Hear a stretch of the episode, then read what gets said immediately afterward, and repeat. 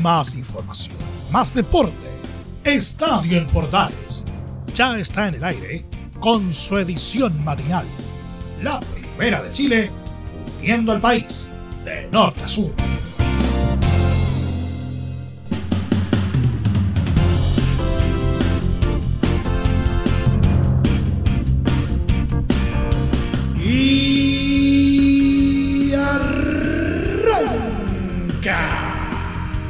Señoras y señores, ¿cómo les va? Muy buenos días, bienvenidos una vez más, bienvenidos al show día martes y vamos a estar hablando, eh, entre otras cosas, de Colo Colo en problemas, porque no solamente eh, sufrió una baja tras eh, el duelo ante Unión La Calera del fin de semana recién pasado, sino que además arriesga sanción por un problema con su planilla en la previa de dicho duelo. ¿Mm? Vamos a estar hablando al respecto. También lo poco rescatable de Universidad de Chile en medio de la crisis que lo afecta eh, eh, por estos días es el delantero Darío Osorio, quien ya está llamando la atención de clubes europeos. Vamos a estar hablando de aquello. Además, un vistazo a la primera B, además de la convocatoria de los chilenos Arturo Vidal y Eric Pulgar en Flamengo para la visita a Vélez Sarfield por las semifinales de Copa Libertadores. También un vistazo a las eh, principales ligas y en nuestro polideportivo vamos a estar hablando del debut de los chilenos en el US Open y una noticia que eh, puede ser un verdadero terremoto en el golf.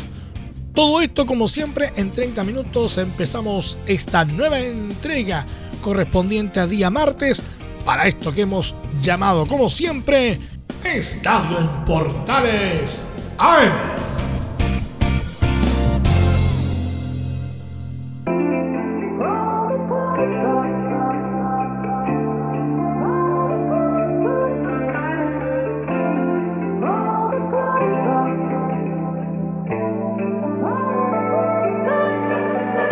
Desde el máster central de la Primera de Chile, uniendo al país de norte a sur, les saluda Milo Freixas. Como siempre, un placer acompañarles en este horario. Colo Colo arriesga sanción por un problema con su planilla en la previa del duelo ante Unión La Calera, que perdió, recordemos, por 2 a 1 este domingo en la cancha sintética del estadio Nicolás Chaguán Nazar. Según informó el juez Piero Massa en su informe, la planilla de alineación del equipo visitante Colo Colo lo entrega 70 minutos antes del partido, es decir, con 10 minutos de retraso. El castigo puede ser monetario y no deportivo. Lo máximo que arriesga perder la escuadra de Macul es un monto de 50 unidades de fomento, es decir, casi 1.700.000 pesos.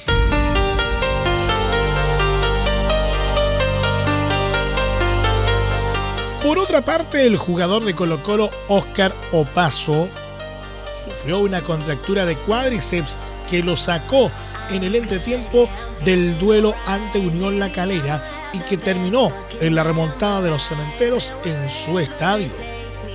Esta lesión se determinó en el primer eh, diagnóstico realizado al Torta, por lo que este martes será evaluado con exámenes médicos eh, para aclarar la exactitud del tiempo de recuperación que tendrá.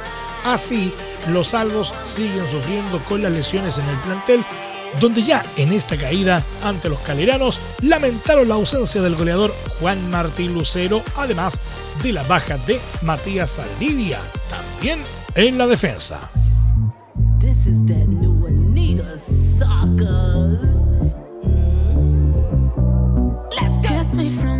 Y en medio de la crisis que tiene al club cerca de la zona de descenso, lo poco rescatable de Universidad de Chile es el delantero Darío Osorio, quien ya llama la atención de clubes europeos.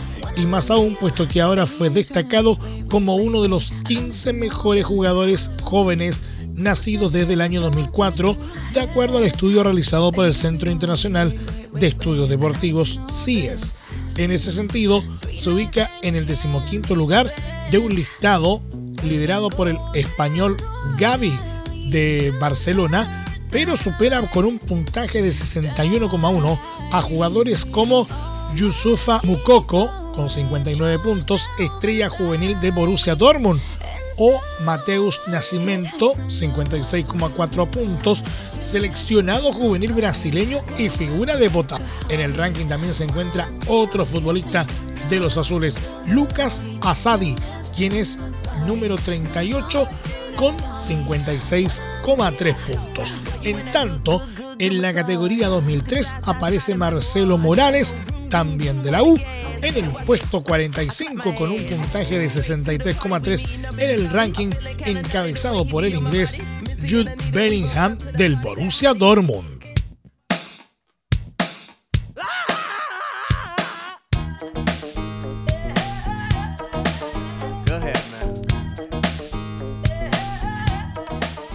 No vamos a la primera B. Rangers y Deportes Copiapó consiguieron agónicas victorias sobre Barnechea y Deportes Recoleta que los afianzaron en zona de liguilla por el ascenso en la primera B. Los talquinos se impusieron por 3 a 2 a los guaycocheros con goles de Alfredo Ábalos a los 8 y 78 minutos y Christopher Díaz a los 90 más 1, mientras que los descuentos del elenco capitalino corrieron por parte de Leonardo Sánchez a los 66 y Julián Rodríguez a los 87. El León de Atacama también ganó por el mismo marcador con tantos de Maximiliano Quinteros a los 15 Isaac Díaz a los 61 y Agustín Ortiz a los 90 más 6, en tanto que los recoletanos marcaron a través de Miguel Ángel Ovejero de penal a los 45 más 3 y Claudio Cervetti a los 74. Además, Santiago Morning batió por 1-0 al colista Fernández Vial con gol de Matías Zamora. Rangers quedó cuarto con 40 unidades y Copiapó quinto con 38.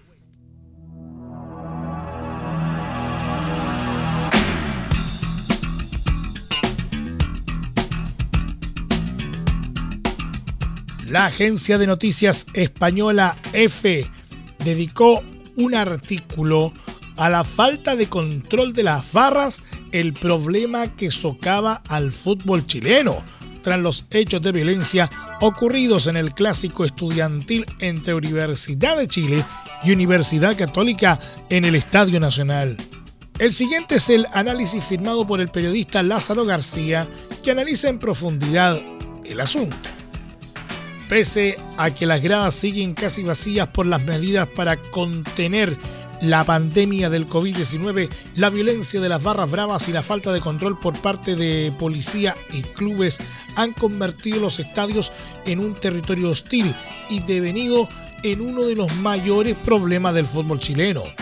Una crisis nacional a la que según los comentaristas locales se suma una liga frágil, sin grandes estrellas y con los equipos chilenos fuera de las competiciones internacionales, una gestión privada marcada por la economía de mercado que apenas invierte en el fútbol formativo y un negocio centrado en los derechos de televisión y el mercado de traspasos olvidando al aficionado y la marca. El último episodio, tildado de vergonzoso por la prensa local, ocurrió este fin de semana en el Clásico Universitario, un partido que fue elegido por su interés y simbolismo para reabrir el Estadio Nacional, que ha sido sometido a una amplia remodelación para adecuarlo a las necesidades de los Juegos Panamericanos que por primera vez se celebrarán en Chile en 2023. Concluido el encuentro que acabó con la victoria como visitante por 3 a 0 de Universidad Católica, los hinchas de Universidad de Chile invadieron el campo agrediendo a funcionarios de seguridad y tratando de arrancarle la camiseta a los jugadores mientras estos trataban de alcanzar el túnel hacia los vestuarios. Incluso llegaron a vandalizar el monumento de recuerdo a los detenidos desaparecidos y a las víctimas de la dictadura de Augusto Pinochet, que usó el emblemático recinto como centro de detención y tortura tras el golpe de Estado que el 11 de septiembre de 1973 acabó con el gobierno democrático de Salvador Allende, una invasión que probablemente supondrá una fuerte sanción para la U, que carece de estadio propio y que cada semana debe esperar a ver dónde puede jugar de local, ya que en la mayoría de los estadios las autoridades vetan a sus hinchas. Nada justifica estos actos vandálicos, bajo ningún contexto. Los condenamos profundamente porque dañan el trabajo de cientos de personas que se esforzaron por entregar a nuestros fanáticos la mejor organización, pensando en que era nuestro regreso al principal recinto deportivo del país, explicó el club en un comunicado. Los hinchas de Universidad de Chile eran los únicos que estaban en el interior del estadio, ya que solo se admitió la entrada a seguidores locales para evitar incidentes. Pero la violencia de las barras no se limita solo a los partidos de la Liga Nacional. También le han costado este año sanciones a Colo Colo por parte de la Confederación Sudamericana de Fútbol Conmebol por incidentes ocurridos en sendos encuentros de la Copa Libertadores y de la Copa Sudamericana.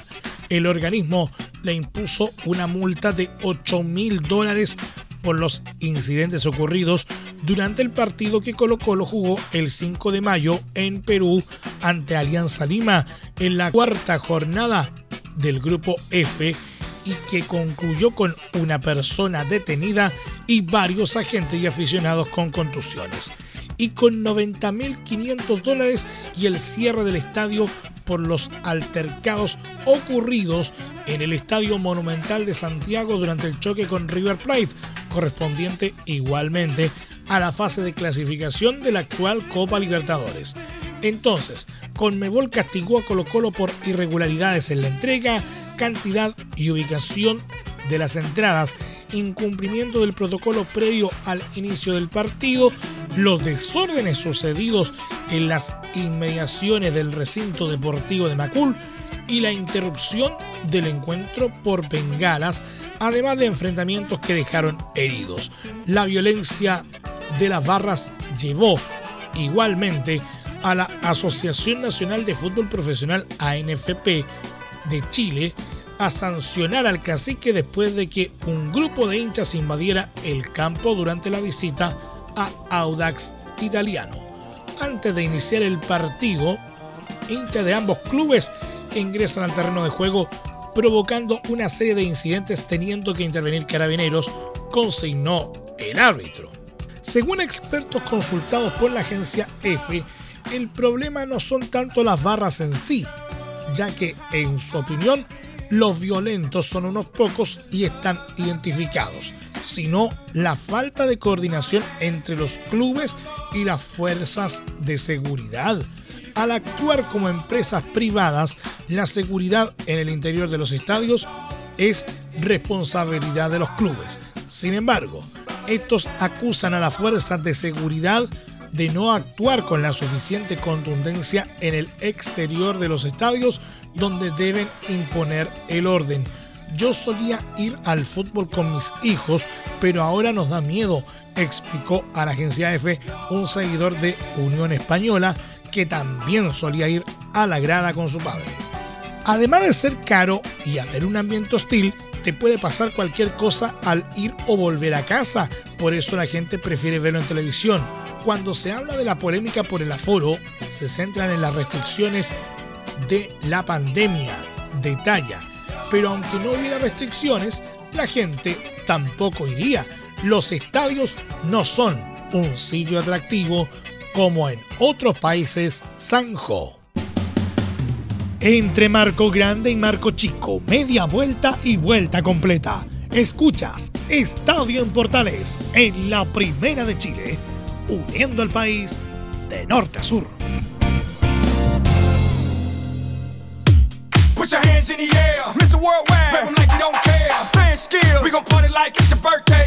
Muchas gracias por seguir en nuestra sintonía. Seguimos haciendo Estadio en Portales en su edición AM, como siempre, a través de las ondas de la Primera de Chile, uniendo al país de norte a sur. Los chilenos Arturo Vidal y Eric Pulgar fueron citados en Flamengo para la visita a Vélez Sarsfield en Argentina en la ida de las semifinales de la Copa Libertadores. Vidal de gran rendimiento en la victoria sobre Botafogo en el Brasileirao y Pulgar, quien tuvo su debut con el cuadro carioca en ese mismo compromiso, fueron considerados por el técnico Dorival Jr. y viajaron este lunes junto al plantel rumbo a Buenos Aires. El equipo tendrá este martes su última práctica en donde el DT definirá al equipo que enfrentará al conjunto de Liniers en José Amalfitani, más conocido como El Fortín.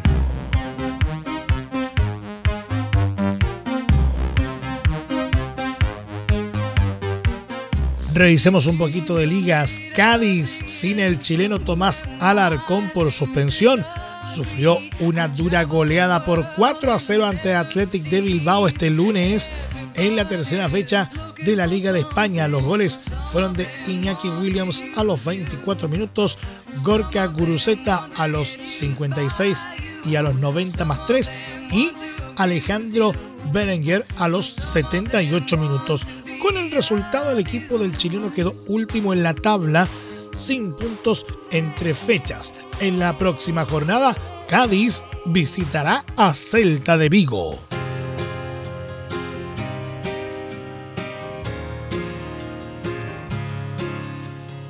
Inter dio a conocer este lunes de una lesión muscular que sufrió el belga Romelu Lukaku este último fin de semana y que lo hará perderse el clásico ante AC Milán el próximo sábado. A través de un comunicado en su página oficial, el elenco Nerazzurri indicó que Romelu Lukaku se sometió este lunes a exámenes tras el resentimiento muscular que tuvo en el entrenamiento de la mañana de este domingo. Los resultados mostraron un problema en los flexiones del muslo izquierdo. Su condición será reevaluada la próxima semana. De esta manera, el atacante belga será baja para los duelos ante Cremonese y Milán e incluso puede que no alcance a recuperarse para el debut de Inter en Champions League ante Bayern Múnich.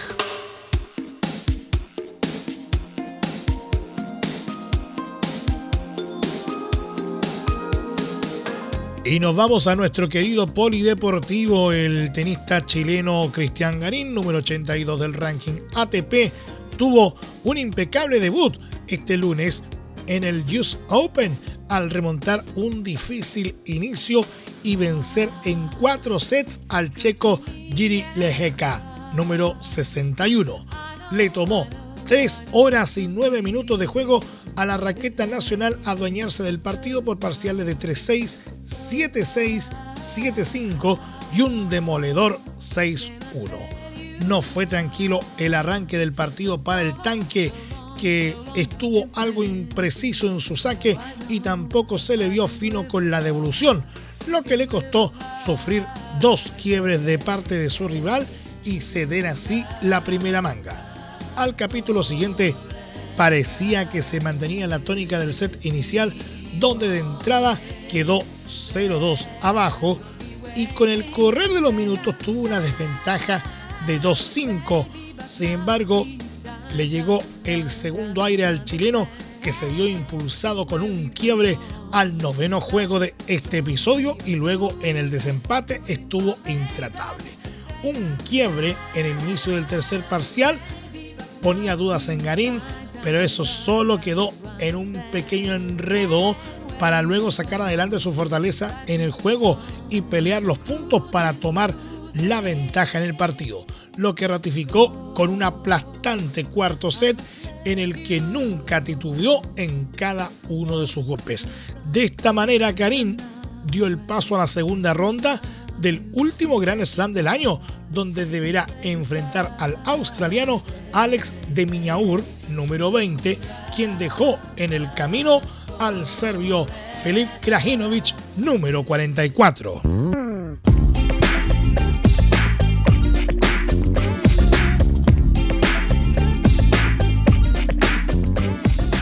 Siempre en el US Open, pese a mostrar eh, momentos de buen juego, el esfuerzo del tenista chileno Nicolás Jarry, número 123 de la ATP, resultó insuficiente ante la capacidad del italiano Matteo Berrettini, número 14, y luego de haber superado las clasificaciones, se despidió en la primera ronda del principal del US Open el número 3 de Chile, no ante la contundencia del europeo, quien quebró el servicio del Nacional en momentos clave para triunfar por 6-2, 6-3 y 6-3 en un partido que se prolongó por una hora y 58 minutos. Jarry tuvo momentos de buen tenis con tiros que complicaron a Berretini, quien no obstante con dos quiebres al inicio de cada set se puso cómodamente 2-0. En el tercer parcial, Jarry elevó su rendimiento y sacó varios tiros que complicaron al nacido en Roma. No obstante, un quiebre en el cuarto juego terminó por sentenciar la suerte del nieto de Jaime Fillol. Pese a la derrota, el chileno va a sumar importantes puntos que lo acercarán nuevamente al top 100 del ranking mundial.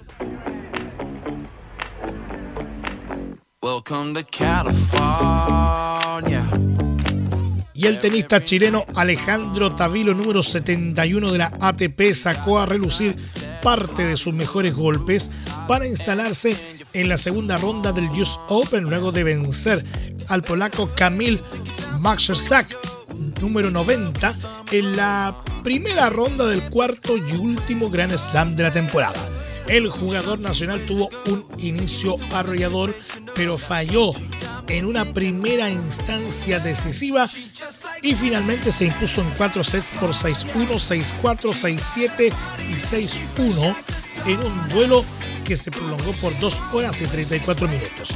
El nacido en Toronto mostró la mejor cara de su servicio acumulando 14 aces y ganando el 87% de los puntos con su primer servicio. Además aprovechó las oportunidades que tuvo, sobre todo en el primer y segundo set, donde logró cuatro quiebres. Si bien en el tercer set mantuvo su nivel, falló cuando estaba 5-4 y servía por el partido. El polaco reaccionó, forzó el desempate y obligó a jugar el cuarto set. Ahí, Davilo volvió por sus fueros y se terminó imponiendo con solidez. Ahora, el zurdo se verá las caras ante el estadounidense Jeffrey John Wolf, número 87, quien se vio beneficiado por una invitación de la organización y la aprovechó al vencer por un triple 6-4 al español Roberto Bautista. Es el único enfrentamiento entre ambos. El zurdo nacido en Toronto se impuso por 6-1 y 6-3 en abril de este año en el Challenger de Sarasota. How you doing, young lady? The feeling that you're giving really drives me crazy.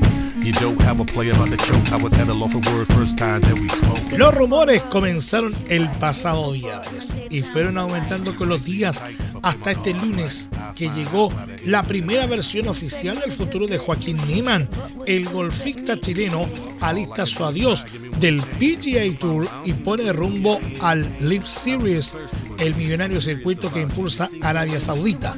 Así lo confirmó su manager. Va pero aún no ha firmado, expresó Carlos Rodríguez en un mensaje de texto a The Associated Press. De hecho, Niman puso rumbo a Boston este lunes, donde será la próxima parada del bullado circuito. Según había anticipado el eh, manager a la misma agencia, el chileno hablaría con su padre el domingo por la noche y luego decidiría. Finalmente optó por aceptar la propuesta de la Millonaria Liga. El diario inglés The Telegraph informó que su bono por firmar sería del orden de los 100 millones de dólares. Se dice que la mayoría de los contratos de LIV duran 3 o 4 años.